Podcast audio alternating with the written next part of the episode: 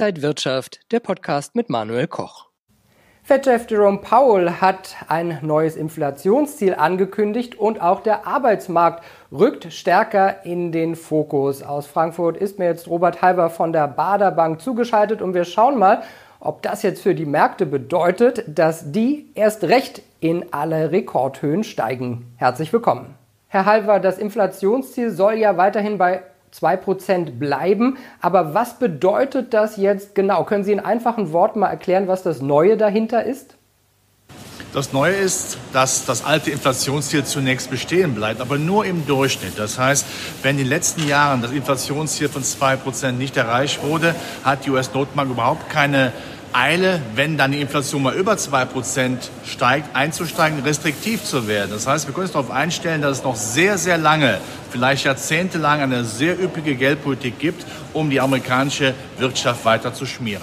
Das heißt also noch lange, lange niedrige Zinsen oder Nullzinsen und das heißt auch für Sparer, die müssen schauen, was sie machen?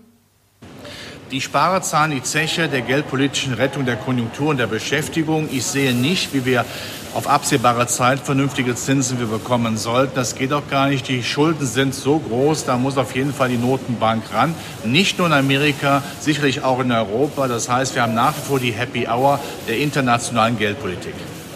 Aber das heißt auch für die Aktienmärkte, dass die weiter beflügelt werden.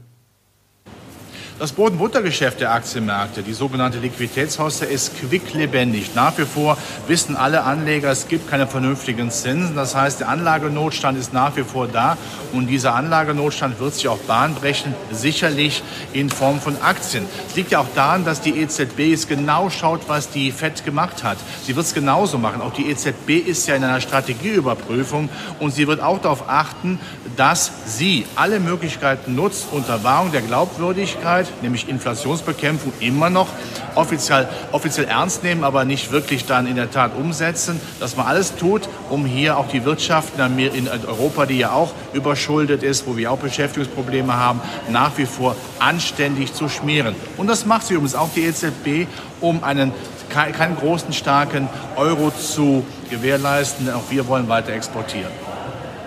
Es heißt ja immer, die Notenbanken sind nicht politisch, aber das sind doch auch ganz klare politische Zeichen, die da gesetzt werden, oder? Die Unabhängigkeit der Notenbank ist ein Märchen, das sicherlich nicht mehr tragbar ist, überhaupt nicht.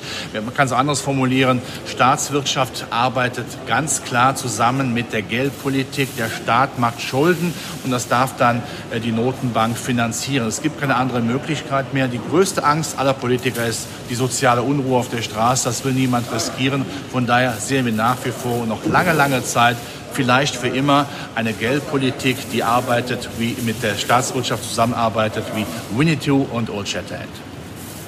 Und bei der FED hieß es ja auch, dass man den Arbeitsmarkt stärker im Fokus behalten möchte. Wie kann die FED denn den Arbeitsmarkt beeinflussen?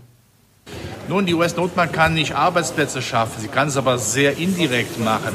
Wir haben ja gehört von äh, Herrn Trump, der möchte wiedergewählt werden und Herr Biden möchte das erste Mal gewählt werden. Beide werden natürlich massive Konjunkturprogramme auflegen. Herr Trump möchte 10 Millionen Arbeitsplätze schaffen. Das kann er mit Bordmitteln, mit eigenen Staatsmitteln nicht mehr hinbekommen. Da wird er sicherlich die FED anpumpen. Die FED wird das Ganze finanzieren. Die FED hat ja auch gesagt, sie wird auf jeden Fall weiter finanzieren.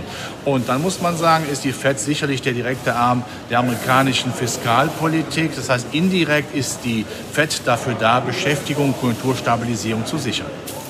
Was bedeutet das denn für Anleger? Sollten die sich jetzt irgendwie anders positionieren oder geht einfach alles weiter nach oben?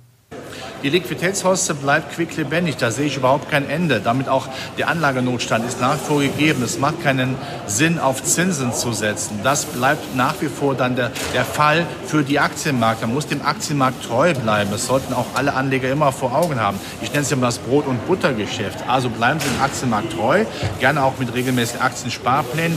Es mag dann auch mal schwanken im Vorfeld der Wahl und auch nach der Wahl, wenn wir nicht wissen, wer Präsident geworden ist. Aber solange diese Liquidität Liquiditätsschwemme da ist, braucht man sich nicht dagegen zu wehren. Man braucht Aktien. Die Aktien werden im Trend weiter steigen. Sagt Robert Halver von der Bader Bank. Vielen Dank an die Frankfurter Börse und liebe Zuschauer Ihnen ein gutes Händchen. Alles Gute, bis zum nächsten Mal.